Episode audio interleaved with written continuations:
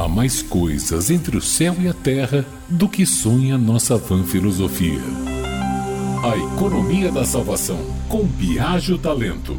Olá, amigas e amigos da Rádio Metrópole. A Eneida, obra de Virgílio, escrita na Antiguidade, popularizou a figura de Caronte, ou Creonte, como um elemento sobrenatural importante. Ele é o barqueiro incumbido de conduzir as almas através do Estige, um dos cinco rios do Reino dos Mortos, na religião greco-romana. Como são muitas as almas à espera na margem, Caronte prioriza as que receberam os ritos funerários adequados. Os insepultos, por exemplo, não têm permissão de atravessar o rio e vagueiam por 100 anos na margem do Estige para entrar no mundo espiritual. São várias as menções nas obras universais da antiguidade que assinalam a importância dos ritos funerários adequados. Uma delas, por exemplo, que está na Ilíada de Homero, mostra o suposto diálogo entre Aquiles e Heitor, que haviam duelado na Guerra de Troia. O troiano Heitor, ferido de morte pelo grego Aquiles, só está preocupado com a possibilidade de o adversário não entregar seu corpo para que ele seja submetido a, entre aspas, fúnebre fogueira, ou seja, queimado na pira funerária pela família, o rito adequado naquela época. O incrível dessa lenda de Caronte, surgida há mais de dois mil anos, é que ela persiste em alguns rincões do interior brasileiro até os dias de hoje.